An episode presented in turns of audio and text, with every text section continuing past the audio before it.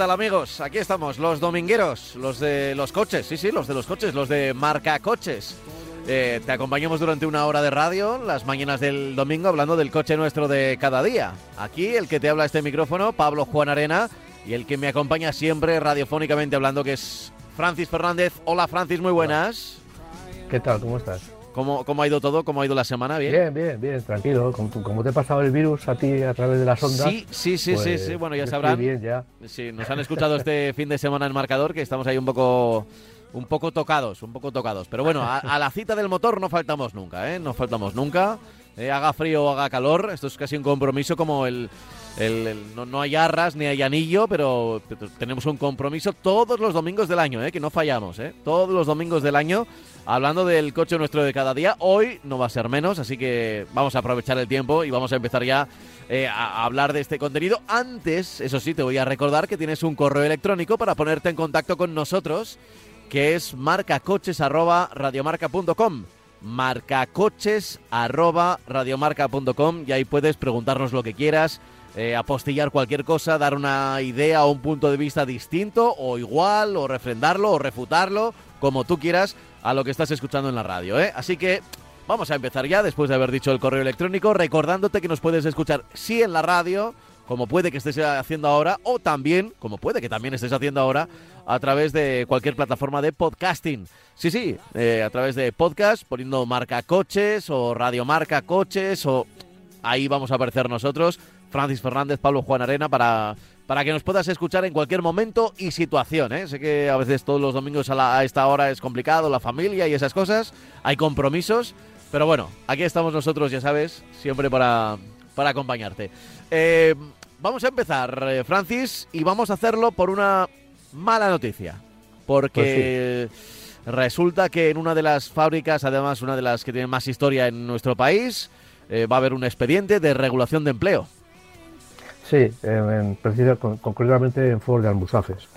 Eh, va a haber un, eh, las causas, pues eh, como hemos hablado muchas veces, refiriéndonos al coche eléctrico, al coche electrificado, al coche eléctrico más que al coche electrificado, pues que hablan de que tiene menos tecnología y que lógicamente el número de horas de fabricación, de producción es mucho menor, con lo cual hace falta menos personal. De todas maneras, también en, en Almusafes también se ha- han concurrido otra serie de aspectos. Eh, ha perdido, eh, digamos, volumen de, fabricación. Los, los monovolúmenes Galaxy y S Max han dejado de producirse y solamente se ha quedado con toda la gama del Ford Kuga y la Transit. Esto evidentemente no es suficiente para, para, para esa fábrica, una de las más modernas de Europa, y entonces lo que hasta que lleguen toda la electrificación, hasta que se ponga en marcha el coche eléctrico puro de Ford, pues eh, lógicamente pues sobra gente. Y lo van a hacer mediante un ERE, lo de siempre, eh, gente que dice que van a intentar eh, no hacer demasiado no hacer las cosas con demasiado dolor, van a hablar de jubilaciones anticipadas y van a hablar de bajas incentivadas. Entonces, bueno, pues en principio pues va a haber gente que se va a jubilar y va a haber otra gente que va a decidir irse porque en teoría las condiciones del ERE sean eh, beneficiosas o interesantes para esta gente, ¿no?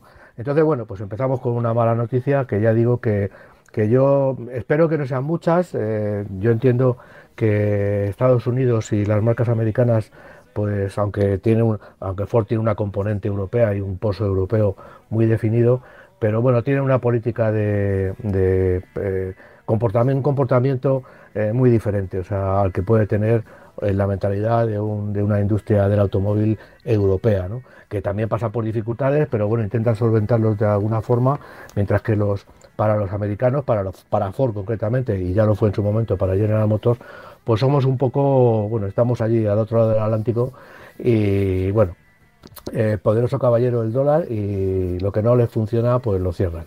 Eso ya digo que ha pasado con General Motors y ahora pues Ford pues toma decisiones eh, en toda, en, concretamente en Almusafes. Evidentemente no va a ser solo Almusafes.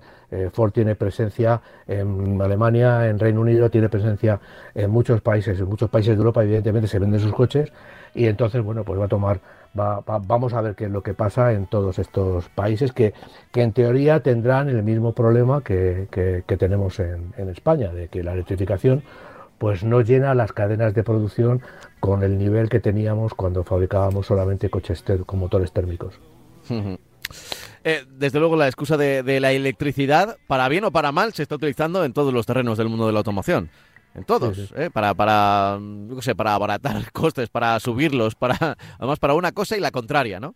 Eh, porque también se están creando puestos eh, nuevos de, trabajo relacionados con la electricidad, con las baterías, con factorías para este tipo de cosas, pero... en otros, pero en otros sitios, es decir, estos 1.144 personas que van a salir con este ERE, el tema es para el que dice que la negociación va a ser dura, los sindicatos ya están diciendo que la negociación va a ser bastante dura, eh, pero eh, en, lo que es la producción, pues sí, estamos creando puestos de trabajo en, la industria, entre comillas, auxiliar, baterías, todos los componentes electrónicos, pero lógicamente lo que es la fábrica, el montaje de todos esos componentes que vienen de otras fábricas, pues, pues no necesita tanto, tanta gente y además esas fábricas de baterías no absorben, no absorberán todo el exceso de, mano de obra que tienen las fábricas de automóviles. Entonces, bueno, en eso estamos, ya digo que vamos a ver cómo, cómo se sustancia todo esto. Yo espero que, que, no sea un virus que se, como el de la gripe, que se contagie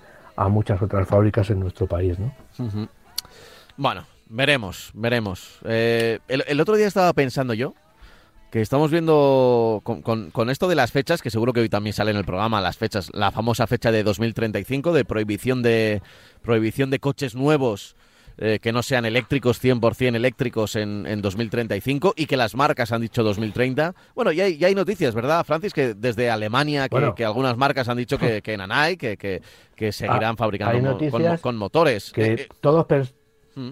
Sí, con motores de, combustibles eh, sintéticos o, una evolución de los combustibles que conocemos, ¿no? Todos, todos pensábamos que estaba resuelto, que ya había una fecha de 2035. Ya hemos dicho muchas veces que no es que no nos lo creyéramos, pero sí que al final, bueno, pues habrá, iba a haber eh, moratorias, iba a haber, bueno, cambios, porque lógicamente hay una cosa que ya la hemos repetido aquí por activa y por pasiva. Los políticos, pues que se dediquen a la política, pero no no se metan en muchos dibujos de, tecnológicos ni en muchos eh, aspectos, entre comillas, de la ciencia, ¿no? Entonces, ¿qué es lo que pasa? Bueno, pues que ellos eh, eh, quieren hacer un mundo, digo yo, quieren hacer un mundo estupendo y de yuppie, pero claro, luego la realidad es que el coche eléctrico pues está retrasando eh, coche eléctrico le están saliendo goteras por muchos sitios, no solamente por el tema de la autonomía o del precio, sino también por otros temas de, índole eh, de contaminación, de índole que de lo que se está tratando de solucionar, pues ya hay voces que dicen que no se va a solucionar tal y como se está diciendo, que no se va a solucionar de esa manera tan tan tan tan bonita, ¿no? Eh, en este caso, pues ya hay países como Alemania, Italia, eh, Bulgaria, eh, Polonia que ya están diciendo pues que bueno que no se pueden cerrar las puertas a otras tecnologías. Concretamente, Alemania apuesta por los combustibles sintéticos. Eh, que si quieres, pues la semana que viene hablamos de estos combustibles en, profundidad. Perfecto, porque ya, la gente era, oye, pues mm, de repente era todo electricidad, todo electricidad, y cuando por fin llega una ley que dice, oye, a partir de 2035 todos los vehículos nuevos van a ser eléctricos. Y las marcas dicen, no, pues a partir de 2030 todo lo que vendamos será eléctrico. Eh, y, de repente, eh, bueno, la, realidad eh, dice, dice otra cosa. Ojo, ojo, que igual podríamos tirar por aquí. Hay que tener en cuenta que la, norma Euro 7 que se va a aplicar en 25, pues es muy, muy, muy drástica para todo el tema de motores térmicos. Pero incluso con esta norma, eh, que, no es, que, no va a generar eh, nuevas inversiones en motores térmicos, pero ya hay una tecnología de motores térmicos, tanto de gasolina como diésel, que está muy desarrollada, que si se invirtiera más y se siguiera investigando se podría reducir el consumo muchísimo. Y más todavía porque estos combustibles sintéticos que, están que se muestran como muy ecológicos, pues tienen, necesitan para desarrollarse o, van, a, van a hacer funcionar estos motores técnicos cuya tecnología se quiere abandonar. Entonces, bueno, hay países, ya digo, Italia dice que no, que ni, que, ni muchísimo menos, que la gasolina se va a seguir utilizando y el, petróleo, independientemente de que el coche eléctrico se trate de generalizar. Polonia tanto de lo mismo, Bulgaria, es decir, hay un montón de países de Europa que están diciendo, bueno, pero ¿qué estamos haciendo? Eh, eh, todavía no estamos eh, con un coche eléctrico estupendo y vamos a cargarnos una tecnología que con estos combustibles sintéticos, y si lo dice Alemania, pues debemos pensar que algo de, de, verdad habrá ahí, aunque haya intereses creados de las marcas alemanas, de todo esto, pero independientemente algo habrá. Pues eh, bueno, pues es muy fácil, es muy fácil comprobarlo. Quiero decir, luego tendremos el, número de emisiones. Eh, si, si, son derivados de petróleo, seguro que hay algún número de, de emisiones determinada, aunque sea mínimo.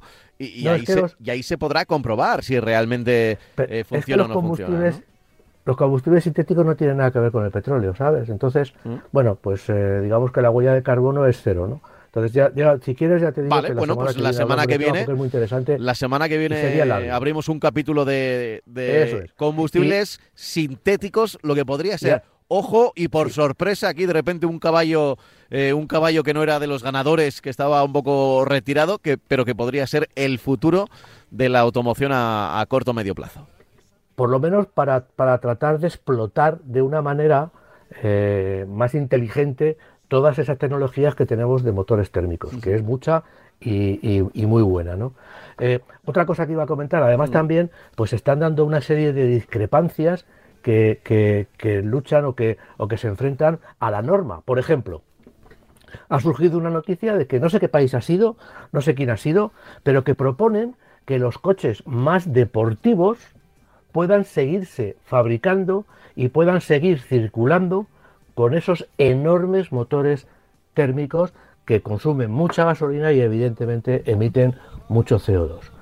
Entonces yo estas cosas luego las ves, las, las analizas y dices, bueno, vamos a ver, eh, eh, es una pena, es una pena que un Ferrari, que un Porsche, que un Lamborghini, que un Maserati, pues eh, entre comillas, es una pena entre comillas, que bueno, tengan que buscarse la vida. Porsche se está buscando la vida ya con coches eléctricos y todos se van a tener que buscar la vida.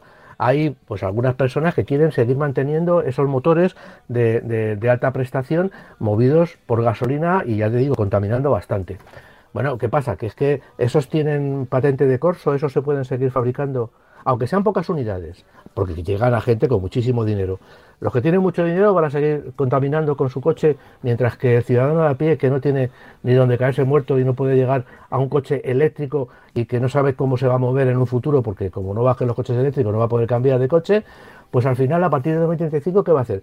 Va a moverse en patinete, mientras que la gente que tenga dinero para comprarse un Porsche, un Ferrari, un Maserati, un Lamborghini cualquier un, un, un, pagarizonta va a poder seguir utilizando su coche todos los días para moverse, independientemente de que no pueda entrar en las ciudades. Pero se va a, poder viajar con esos coches.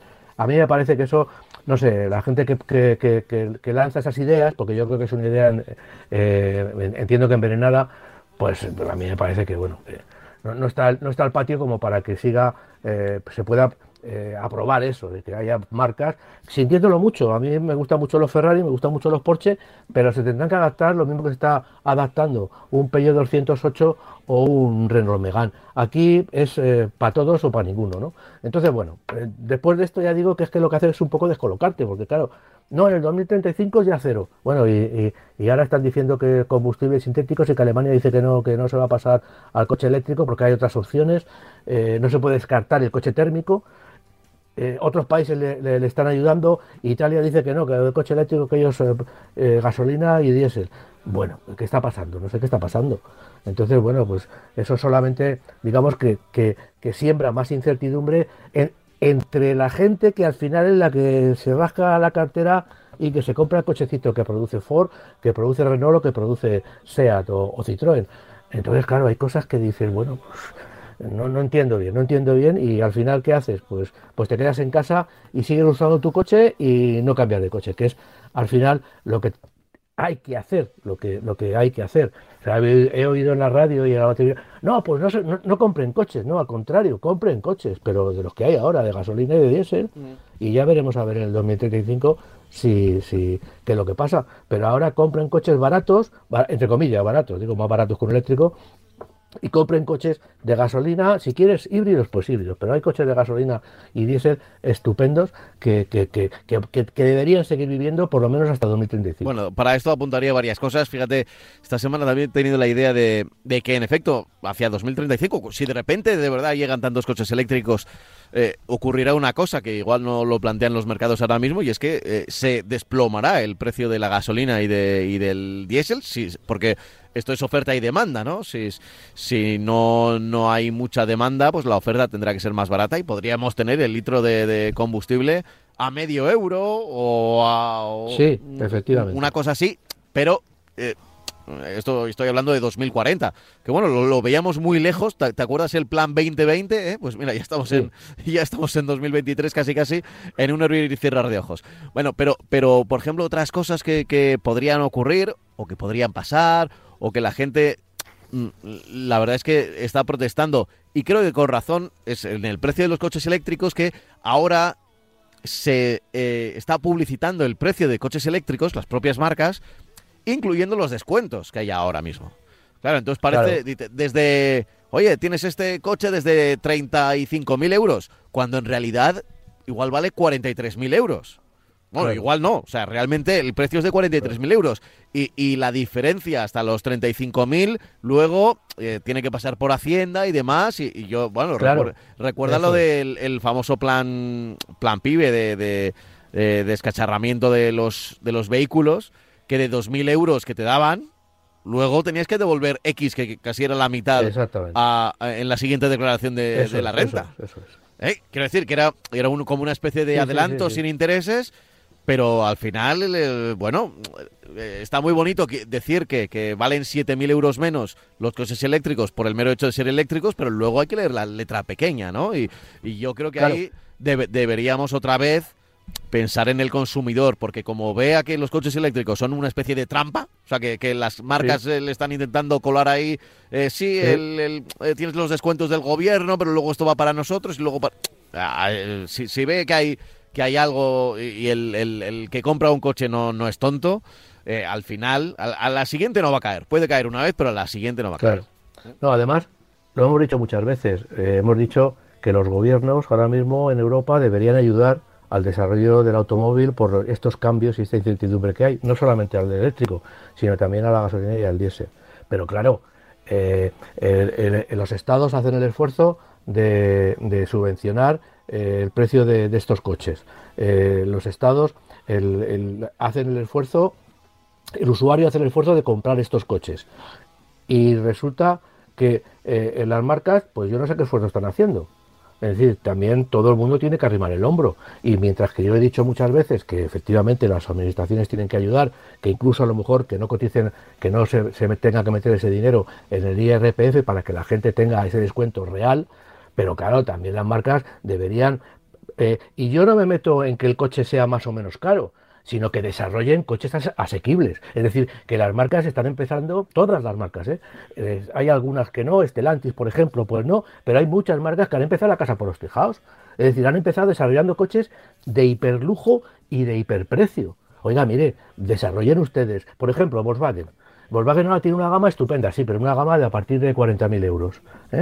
Eh, eh, y resulta que tenía un coche eléctrico, que era el, el, App, el Volkswagen, y, ha desaparecido, que es un coche pequeño, que era un coche eléctrico puro.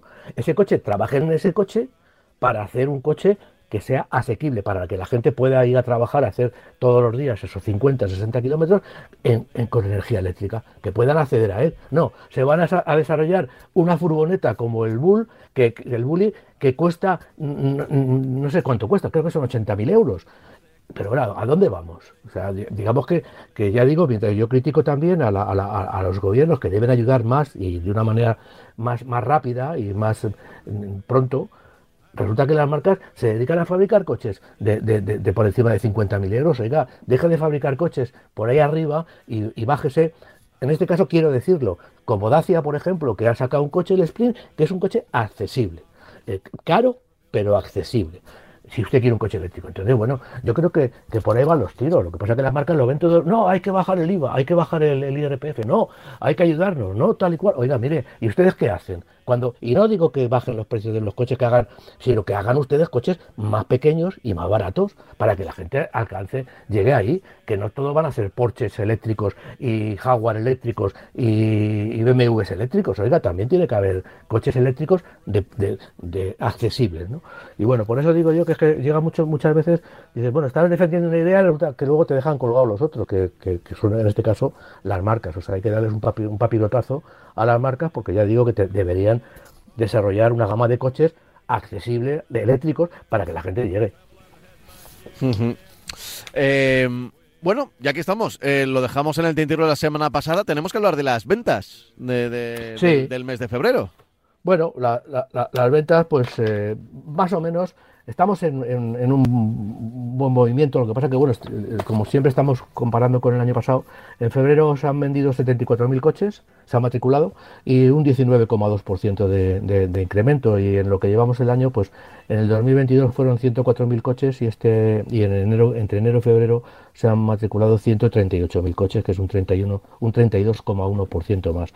Es interesante, ya digo, porque, bueno, estamos vamos para arriba, nos vamos para atrás, que podríamos haber ido para atrás, y bueno, eh, los coches de gasolina son el 41,6% en la actualidad y el diésel es el 13,4 y otros es el 45,1. Es decir, ya estamos en coches electrificados y de gas, pues son mayoría frente a los de gasolina y diésel.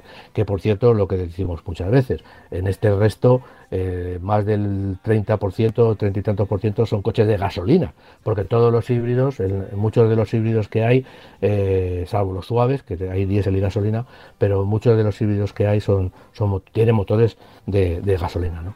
Eh, quiero destacar una cosa, que el mercado, pues eso, el mercado es un, está, eh, como siempre, está siguiendo esa evolución, se, se venden pocos coches, pero el 61% son sub. El otro día leí una noticia hablando de que, bueno, de que si la aerodinámica va a acabar con los sub. No, yo creo que la aerodinámica no va a acabar con los sub, lo que va a acabar con los sub es el peso. Y entonces, bueno, yo creo que vamos a vivir una, una mayor incertidumbre dentro de pocos años. Lo que pasa que, bueno, con, los, con el coche eléctrico yo creo que, que se va a, resituar todo esto y el número de coches sub van a bajar bastante, ¿no? El, porcentaje. Pero bueno, estamos en un 61%. Y ese, ese eh, mercado de monovolúmenes que, que era una cosa que, bueno, un coche práctico, un coche que, se vendía muy bien y que era muy, tuvo una muy buena acogida, estamos en el 0,6% del mercado, con lo cual prácticamente podemos decir que los sub eh, se, los, eh, se, los, han comido y están desapareciendo prácticamente del mercado. Si hablamos de las ventas por marcas, pues podemos decir que la marca más vendida en febrero ha sido Toyota, eh, con 6.035 unidades, seguido con 10 unidades de diferencia por SEAT. Después están Peugeot, Kia, Volkswagen, Renault, Hyundai, Dacia, Citroën y Audi. En vez de Mercedes se mete este mes, en el mes de febrero se mete Audi, eh, entre los 10 primeros como marca premium. En las ventas en el acumulado, pues eh, hay poca diferencia entre el primero y segundo en febrero pero ya en el acumulado Toyota está haciendo valer sus, galones, los galones recogidos el año pasado y tiene ya 12.666 unidades vendidas. Gracias a esa gama que tiene tan amplia y tan, exitosa, no, está vendiendo solo un producto, está vendiendo bastante, muchos, muchos productos.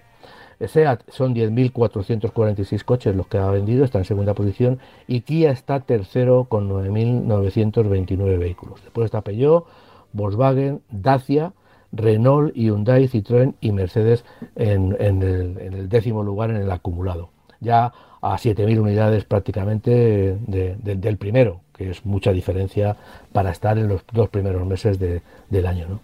Eh, por modelos, pues el Dacia Sandero ha sido el coche más vendido en, febrero, otra vez. El SEAT con 2.427 unidades, estas cifras son verdaderamente ridículas para, para un coche que se vende, que es el coche más vendido del, del mes, pero bueno, estamos en este, en este mercado que, tenemos.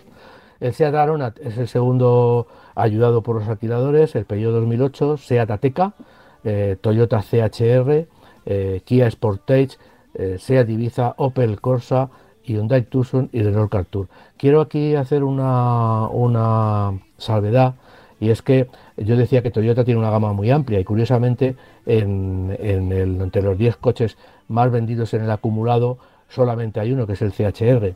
El coche más vendido de Toyota, que es el Toyota Corolla, está siendo cambiado en estos momentos, con lo cual, como todos sabemos, hay dos meses de decalaje, eh, dos meses, pues prácticamente desde noviembre, diciembre, que no llegan coches de los que se vendían y tampoco están llegando coches de los nuevos. Estamos en plena en pleno lanzamiento comercial y yo espero que, para, para el mes de marzo o abril ya le veamos de una manera regular en esta en este ranking, ¿no? Eh, Después, si hablamos del acumulado, si hablamos del acumulado en, en, el mes de, o sea, entre enero y febrero, pues el Dacia Sandero sigue siendo el líder de, ventas, seguido a muy corta distancia por el Seat Arona. El periodo de 2008, es decir, se repite prácticamente los tres primeros lugares, prácticamente no, se repite los tres primeros lugares del ranking. Y después eh, eh, encontramos al, al, Toyota CHR en cuarto lugar, Seat Ibiza, Sportage, Corolla, Fiat 500, Opel Corsa y Tucson, es decir, el Seat ha desaparecido, o sea, no aparece en esto porque ha tenido un buen febrero, pero en, el acumulado pues está por detrás. Y luego también vemos aparecer a coches como el 500 y el Corsa, que ya repito, y que son coches eh, que, no, que se ven poco por la calle, a no ser que estés en un sitio de, vacaciones. ¿no? Luego, si quieres hablar, el los coches de gasolina son en el, vamos a hablar solamente del acumulado, son el 34,35%, se han vendido 57.361 coches de gasolina, se han vendido 18.451 coches diésel, se han vendido 3.538, esto en los dos primeros meses, coches de gas, y luego llegamos a los electrificados y encontramos con que los híbridos han sido 8.980, perdón, eh, los híbridos enchufables son 8.980, los híbridos no enchufables son 43.519 coches, es decir, están, estamos eh, prácticamente muy cerca, no muy cerca, vamos, eh, de los coches de gasolina, 57.361 frente a 43.519. Luego los enchufables son solamente 8.920, como he comentado, y los eléctricos son 6.250. Seguimos un poco con la tónica general de, estos últimos meses e incluso de estos últimos años. Es verdad que los coches eléctricos, por ejemplo, los eléctricos han cogido y, están subiendo del 50%, eh, bueno, pero ya digo que, que es el 50% sobre 2.000 coches, pues son pocos coches, o sobre 6.000 son pocos coches. Entonces, bueno, pues digamos que poco, pocos cambios, eh, eh, a excepción de que el diésel y gasolina más o menos se mantienen y en los coches híbridos, eh, pues están subiendo de un 43%, ¿no? Entonces, bueno, son, cifras que, dicen mucho de, que la gente se está yendo a lo electrificado, pero con, a, lo que tiene unos precios, digamos, y, una, y un rendimiento y, un, y una practicidad demostrada, que son los híbridos convencionales o los híbridos enchufables para aquel que quiere ser un poco un poco más ecológico, tampoco mucho más. Sí, sí, sí, sí.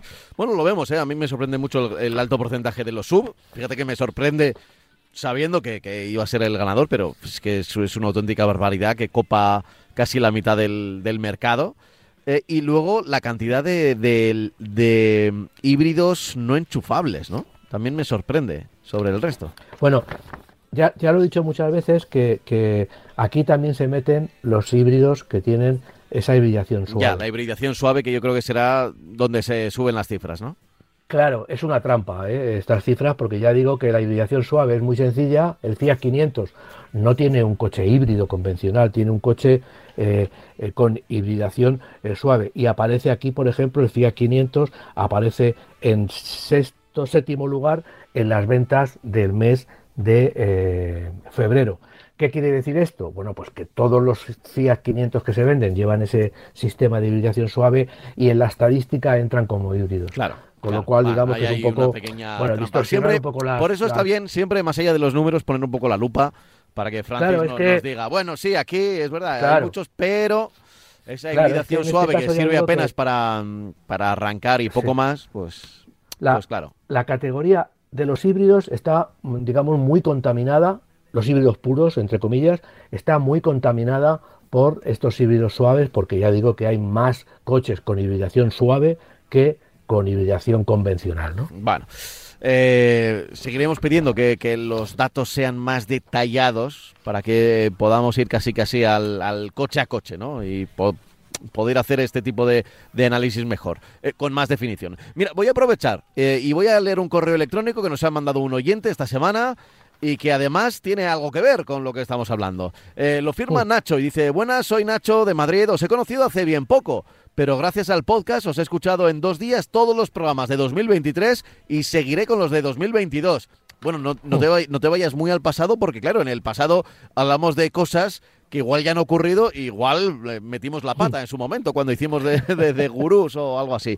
Eh, la verdad es que, te digo una cosa, los programas de, de 2010, por ejemplo, por irnos a hace 13 años, se podrían seguir escuchando porque era una época en la que no, no pasaban cosas. Es decir, eh, había, había, había nuevos coches, evidentemente, nuevos modelos, pero eh, bueno, pues un modelo, digamos, que sustituía a otro y ya está, ¿no? Y había problemas de posventa y había problemas para elegir vehículos, pero no pasaba mucho. Pero claro, de un tiempo a esta parte, el, eh, digamos que los programas, eh, no en unas semanas, pero en unos meses y en algún año, eh, caducan, como los yogures. Porque, porque, claro, hoy estamos hablando, o la semana que viene, que vamos a hablar de combustibles sintéticos, igual dentro de dos años ya es una realidad, o igual dentro de dos años una normativa europea ha dicho que nanay, que nada de combustibles eléctricos, ni de sintéticos, ni nada por el estilo.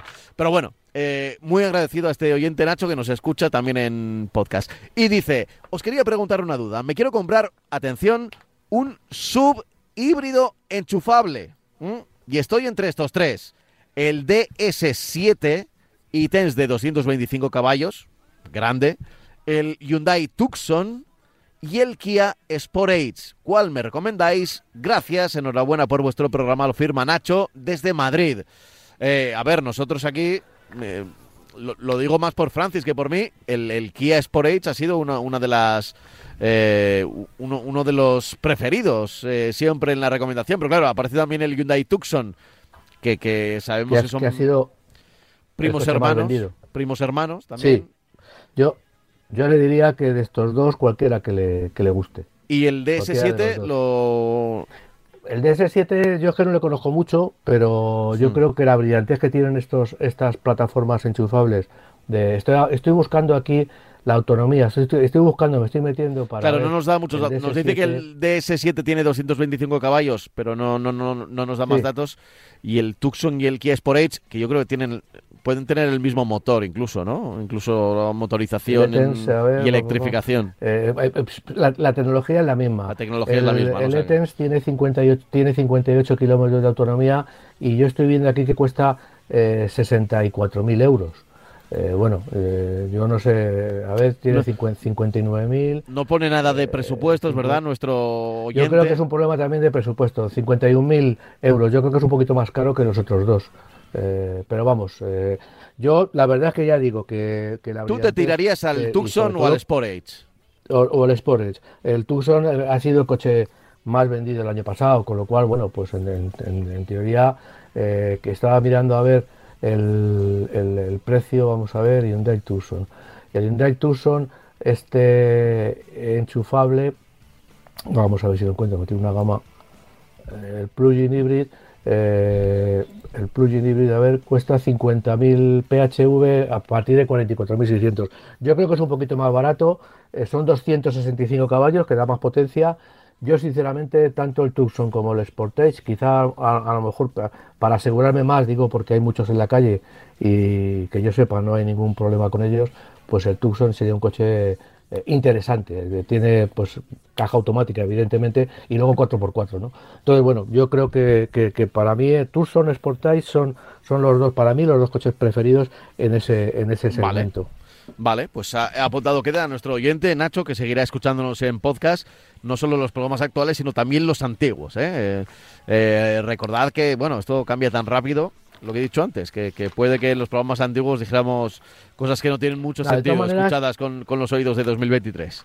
Sí, dime. Te quería comentar, te quería comentar que, bueno, a lo mejor en 2010, pues sí, pero vamos, pero irnos a, un año, eh, hemos hecho predicciones que, que hemos acertado, no por mérito nuestro, no, eh, sino porque era, porque era, lo lógico, era lo muy obvio, era muy obvio, efectivamente, es decir, pues eh, seguramente una persona que siga la industria de la arquitectura pues sabrá decir lo que viene en un futuro y nos sorprenderá y acertará.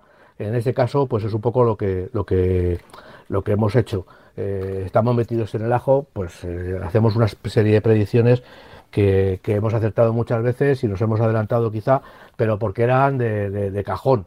Es decir, incluso la industria del automóvil se equivoca y, la, y en, general pues los coches digamos que han evolucionado en un sentido y nos estaban diciendo que iban a evolucionar en otro. Nos vendían el coche eléctrico como la panacea desde hace no sé cuántos años y la verdad es que todavía estamos a un nivel paupérrimo, ¿no? Pero bueno, pero te digo, entonces, y eso lo hemos estado diciendo y lógicamente es que no nos equivocábamos porque eh, sobre todo si hablamos de si hablamos de Alemania a lo mejor sí, pero si hablamos de, o de Francia, pero si hablamos de España, pues podemos decir que todo va muy lento, que todo está yendo muy lento, que tenemos una, una red de, cargadores eh, eh, mínima, eh, en fin, que, que, nos va a costar mucho trabajo ponernos en el, en el, a nivel europeo y que somos los, los, los, penúltimos por la cola en, Europa, en, la Unión Europea, en el desarrollo del coche eléctrico. Bueno, pues, y hay países que no tienen la capacidad económica e industrial que tenemos nosotros, pero bueno, somos lo que somos y lo seguimos arrastrando. Es un buen termómetro, ¿eh? lo de saber eh, quién está preparado para el coche eléctrico, que todo el mundo sabe que va a llegar sí o sí, y de repente hay países, por ejemplo nuestros vecinos de Portugal, que están más adelantados que nosotros. Eso te iba a decir. Es que si pensamos que Portugal, a la que tenemos ahí arrinconada y que parece que, y resulta que nos están ganando en esta cosa y en otras muchas, pues entonces da, da mucha pena, porque dice, hombre, y yo me alegro mucho por los portugueses, porque los quiero mucho y me parecen una nación extraordinaria, ¿no? A todos los niveles. Pero que, nosotros estemos por debajo de Portugal a, este, a nivel de electrificación, de, desarrollo de la electrificación, sí, ellos son menos, pero nosotros somos mucho más y mucho más, entre comillas, poderosos desde el punto de vista económico. mejor no, tiene mucho pero bueno, somos lo que somos. Oye, antes de meternos en coches concretos, en modelos concretos o en alguno que puede estar al venir. No quiero que se nos pase el programa de hoy sin hablar de un tema que me lo has propuesto y me ha parecido interesante, que se titula La moto, un excelente medio de transporte. Porque aquí muchas veces pues no, hablamos tanto de las dos ruedas, claro. principalmente por desconocimiento, por desconocimiento. Claro, no hablamos de las dos ruedas, pero siempre, eh, y esto los oyentes eh, veteranos y que pues lo, saben, porque hemos hablado muchas veces de este tema, eh, siempre hemos dicho que el coche más ecológico desde cuando la electrificación era un futuro cercano, pero todavía futuro, pues eh, hemos hablado de que el coche más ecológico es la moto. O sea, la moto llevas una persona encima, no es que consuma mucho, mucho, mucho, mucho menos, pero lógicamente es un medio de transporte que cuesta mucho menos dinero, el mantenimiento también es más fácil, eh, llegamos al punto de destino y, aparcamos prácticamente o, sin prácticamente en la puerta. Eh, puede llevar dos personas, con lo cual encima, mm, hartos de ver coches con una persona en los atascos, pues una moto eh, para la ecología, por decirlo de alguna manera, es un, un, balón de oxígeno, ¿no? Y nunca mejor dicha la palabra, ¿no? Entonces, bueno, pues, pues han hecho estadísticas, ha hecho estadística y se ha, hecho un estudio en, entre Madrid y Barcelona con, con, 800 personas que han participado y claro, eh, se ha hecho una serie de pruebas y una serie de, media, de medias y la media es que se ahorran 23 minutos diarios en ir al trabajo. Eh, eso es mucho, porque habrá gente que ahorre dos minutos o tres minutos porque esté muy cerca, pero habrá otros que ahorren muchísimo más. La media es muy importante, ¿no? Eh, ¿qué, eso, ¿Qué significa eso? Pues que vamos a ahorrar alrededor de 435 euros al año por todos los conceptos que, eh, que incluye la motocicleta, sin contar el coste de la motocicleta, porque claro, eh, aquí una scooter de 125, que es, bajo mi punto de vista, ahora mismo el modelo ideal para moverte por, por ciudad. Mm. Eh, sí, es poca potencia, pero bueno, pero en ciudad tampoco necesitamos mucha potencia y sobre todo que tenemos scooter de 125 por 2.000, 2.500 euros. Eso, pues cualquier coche ya nos va a costar 13 o 14.000 si no lo compramos de segunda mano. Entonces, bueno, pues este estudio lo que nos da es, lo, que demuestra es lo que todos pensábamos o todos hemos pensado, es que había que haber, y, o habría, o todavía había que haber, porque hay motos eléctricas, eh, pensar en que la moto es un aliado espectacular de la movilidad en la ciudad. Lo digo porque hay sitios que antes aparcábamos en las aceras, se aparcaban en, sitios y ahora se está luchando mucho porque las motos vayan a sus sitios. Los ayuntamientos tienen que facilitar ese movimiento de las motos, hacer en las aceras grandes, hacer parking de motos para que la gente se mueva en moto. En Madrid hemos, nos estamos desarrollando muy deprisa, estamos eh, copiando, entre comillas, a la brillantez que tiene Barcelona en ese sentido, en el sentido de que se mueve muchísima moto. Hay otras ciudades que incluso son más eh, aficionadas a la moto que Barcelona, pero en Barcelona la verdad es que llama siempre, ha llamado siempre la atención la cantidad de motos que se mueven por el casco urbano. Entonces, bueno, pues resumiendo, que la moto es eh, un nos estamos ¿Cómo nos podemos ir? ¿Cómo podemos ir a trabajar? Pues con, un, con una moto, que incluso una moto eléctrica también las hay bastante, bastante baratas, pues y tienen una autonomía suficiente, pues es un medio de transporte que yo creo que ya estaba inventado y parece que le estamos dando vueltas a inventar otros, a descubrir otros sistemas de transporte en ciudad que sean, que tengan las tres las tres Bs de bueno, bonito y barato y resulta que ya prácticamente lo tenemos desde hace un montón de años eh, en las ciudades y, hay que aprovecharse más del uso de la motocicleta. Hmm. La moto, esa que siempre ha estado ahí y que parece que es la, todavía la gran desconocida. Yo sé que muchos amigos moteros nos escuchan y que a veces nos piden, oye, que también deberíais hablar tan de, las motos. Y, es un poco por, por desconocimiento, ¿eh? Yo, por supuesto, y, Francis, hace tiempo que dejaste de montar, ¿no? En, en motos. No, he montado muy poquito de joven y la verdad es que la moto me ha gustado mucho. Yo, desde luego, a nivel de deporte no hay nada que supere al, campeonato. Y, también es un buen, eh, podría ser una, eh, un arma muy eficaz para muchos desplazamientos, sobre todo en, en, ciudades, ¿no? Eh, eh, ahora la, moto eléctrica. Yo, yo, por ejemplo, tenía mis reparos antes con, con, las motos normales porque por, el, por la forma de ser de, las motos, por, su peso, por su... Eh, pues no podían tener los filtros eh, determinados y al final algunas motos, no digo todas, pero muchas, las grandes, contaminaban más que un coche, ¿no? La gente se pensaba que simplemente por el hecho de ser una moto iba, a contaminar menos. No, no, es que eh, tenía, tenía gasto y al no poder colocarle los filtros que tienen los coches para... Eh, bueno, pues para limpiar todos esos gases, eh, todavía contaminaban más, ¿no? Entonces, mm, esto de la contaminación, que el que va en moto contamina menos, no era del todo cierto, ya te digo, con algunos modelos, no, con los más pequeños, con los motores pequeñitos, no, sino con siempre, motos grandes. Siempre van un poco por detrás. Pero claro, hay una cosa ahora mismo, la realidad ahora mismo es que tenemos coches eléctricos que, que, en teoría, bueno, en el funcionamiento no contaminan, pero que son bastante grandes, como de, media y muy caros, mientras que hay un montón de motos eléctricas que han surgido, hasta SEA se ha, se ha puesto a fabricar motos eléctricas.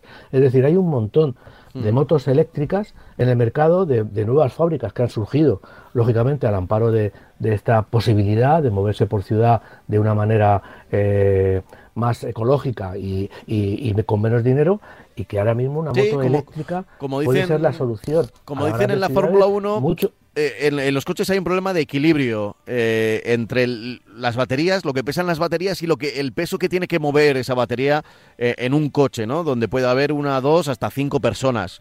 Entonces, eso es un problema. En cambio, en la moto está todo mucho más reducido porque es un espacio más pequeño, va a ir una, dos personas como mucho, pero ya es un, ya es un peso muy controlable y ese equilibrio que decimos de, de lo que tiene que tirar la moto, por, decirlo así de alguna manera, así con, brocha gorda, ¿eh? nada científico, pero lo que tiene que tirar el motor, la energía que necesita, es muchísimo menor que la que necesita para, para, un coche por la estructura y por el peso que lleva dentro, y entonces hay muchas más opciones de, de, motos eléctricas para, para ciudades. Eso es.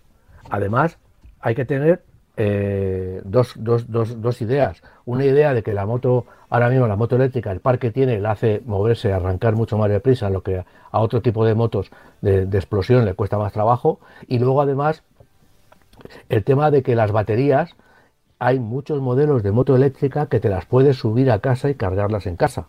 No tienes el problema que tienes con el coche, que dónde lo cargo, si no tengo garaje, no lo puedo dejar en la calle, en fin. Eh, y una moto eléctrica, hay muchas motos eléctricas que tienen las baterías, te, las, te subes una mochila a casa, la cargas como pasa con las bicis eléctricas. La cargas, luego bajas, la pones y ya tienes otra vez la, moto funcionando. Es, es, bueno, es una, una posibilidad. Lo que pasa es que bueno, la moto pues siempre levanta un poco de, de, miedos y tal, sobre todo cuando son nuestros hijos los que tienen que moverse en moto. Pero ya digo que la moto eléctrica eh, es una posibilidad, yo no diría que superior, pero, pero muy a tener en cuenta frente al coche eléctrico. ¿eh? Muy bien, muy bien. Pues apuntado queda por aquí, apuntado queda por aquí. Eh, nuestro alegato a favor de, las motos, motos modernas y motos eléctricas, que ahí sigue un gran porcentaje de, de la población con lo de siempre, con unas buenas infraestructuras y una ciudad pensada para que se pueda mover alguien en, en moto y que pueda aparcar cerca y que se pueda eh, y que pueda moverse fácilmente por los carriles de moto. Una ciudad pensada así, seguro que al final va a conseguir también una bolsa importante de usuarios. Eh, pero para hablar de modelos, que ya estamos en nuestra recta final, veo por aquí varios, eh, apuntamos, uno, uno que está mm, a punto de llegar o ha llegado ya, el Lexus UX de este año. Ha llegado, ¿verdad? Ha llegado ya el Lexus UX, es eh, la versión más pequeña del sub eh, electrificado de Lexus. Todos los modelos de, Lexus, lo mismo que los de Toyota, están electrificados.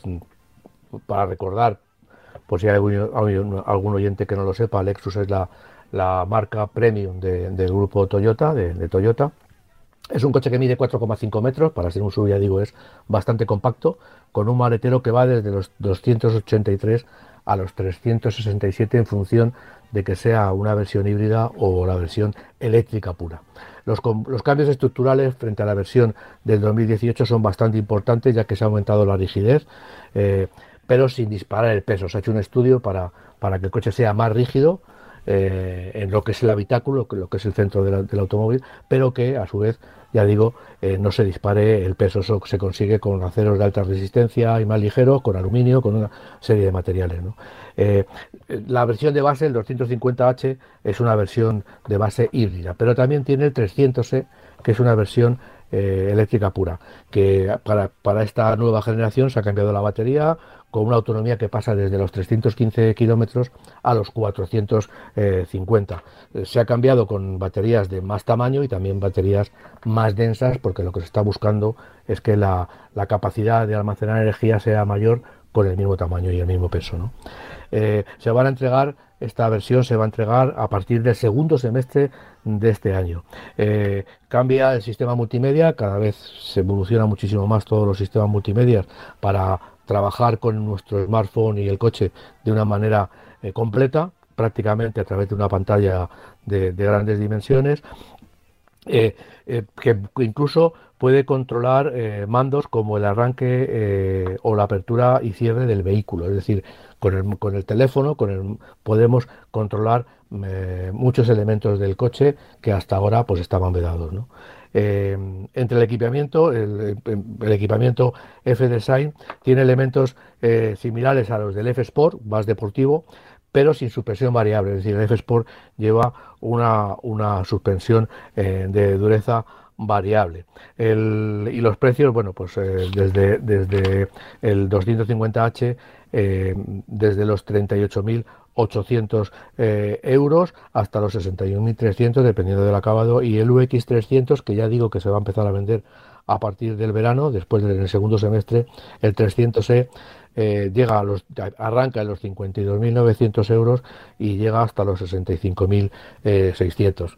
Evidentemente ya vemos la enorme diferencia que hay entre el precio de, del que más se vende, que es el, el UX 250H, que prácticamente por 39.000 euros lo, vamos a tener muy bien equipado, porque estos coches de base vienen muy bien equipados, hasta los, y la diferencia son, pues eso, hasta los 52.900 euros que cuesta la versión más pequeña, más barata del eléctrico puro. Bueno, eh, los precios, los precios. Eh, no suele ser una marca de, las que nos pregunten demasiado, pero bueno, ahí está. Eh, la aparición también del, de este nuevo Lexus. Me dices que es, Hombre, es una, pequeño, ¿no? Es una marca pionera en hibridación. Si hablamos de que Toyota es, la marca más vendida entre las marcas que solo ofrecen coches híbridos, por decirlo de alguna manera, Lexus empezó antes.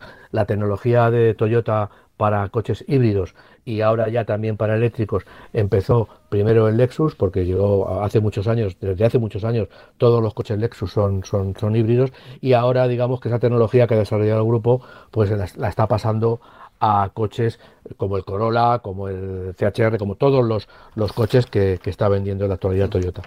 Tenemos cuatro minutos para antes de despedirnos para hablar de, mira, o el Mazda 2 o el Volkswagen ID3. Tú eliges, pues mira, el ID3. El ID3, que va a llegar el ID3 es un coche que se está vendiendo ya como eléctrico y llega ya a la segunda generación. O sea, tú fíjate la prisa que se están dando en cambiar este tipo de coches.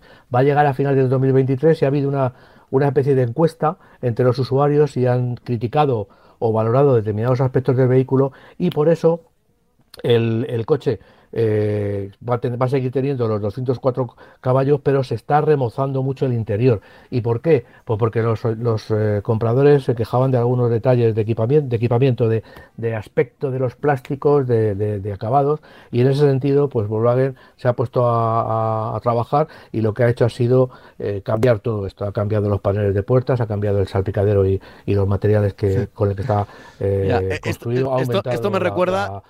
Esto me recuerda incluso con la llegada de los híbridos, también ocurrió porque eran marcas japonesas, pero ¿por qué los coches eh, eléctricos tenían que ser tan distintos estéticamente a, los coches a, los que estamos habituados? No, lo, pues tenían más luces por dentro, los plásticos eran de diferentes colores y eran lisos. Cuando estamos acostumbrados a que haga ese efecto de, falso cuero, esos plásticos que, están dentro de los coches, eran, eran lisos. Y, Las marcas han intentado. Y, peores, y peores en buena medida, ¿no? Interiores muy minimalistas. Parecían juguetes, parecían por, por dentro. bueno, y, siguen, y siguen pareciendo como, como un coche de juguete o medio futurista, que, que no entiendo por qué. Oye, si los coches de 2023, los de gasolina y diésel, son así, ¿por qué el eléctrico de 2023 tiene que ser como un toque más futurista? Pero eso ha pasado en los coches que solamente son eléctricos puros con los, coches que han evolucionado, los sí, sí, que tienen es verdad, es verdad.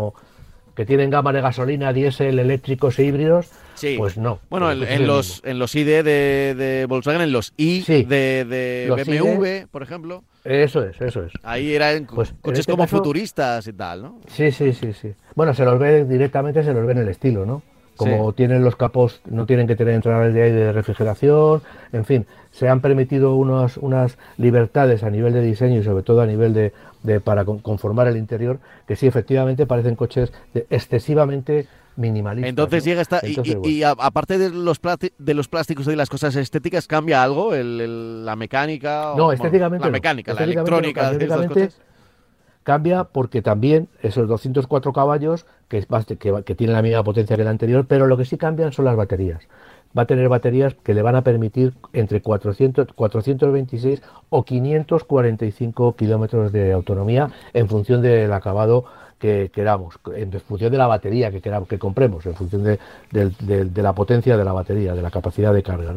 Eh, se espera también que, se ofrezca en un futuro pues una, unas versiones, eh, por decirlo de alguna manera, con baterías más pequeñas, con menos autonomía, en ese intento, en eso que hemos dicho de que hay que bajar los precios sí o sí. Eh, el precio eh, de la versión del ID3 de entrada, el entry, el entry son 43.660. Estamos hablando del eléctrico puro más pequeño de Volkswagen, de la gama ID, el 3. Entonces, bueno, pues, pues quieras que no, el tema este pues, pues sigue estando a unos niveles que, al que no llega mucha gente, ¿no? El, y podemos llegar hasta los hasta el ID3 Tour que cuesta 54.445 euros. Eso en un coche de 426 que prácticamente mide lo que un Golf, pues eh, cada uno que haga sus sus cábalas y sus cuentas, ¿no? De lo que hay que pagar por un coche eléctrico. Lo que decíamos antes, la etiqueta, la etiqueta. La claro, que sí, pero es que es el coche más pequeño de, Volkswagen eléctrico puro de la familia ID.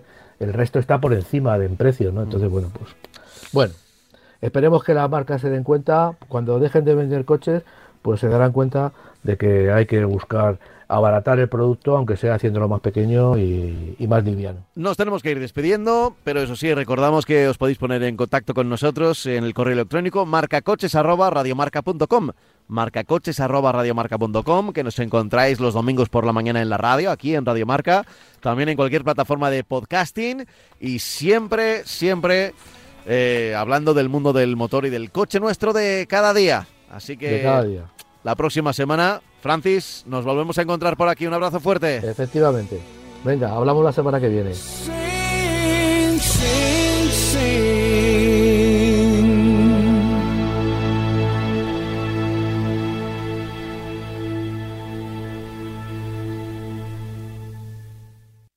out of your mind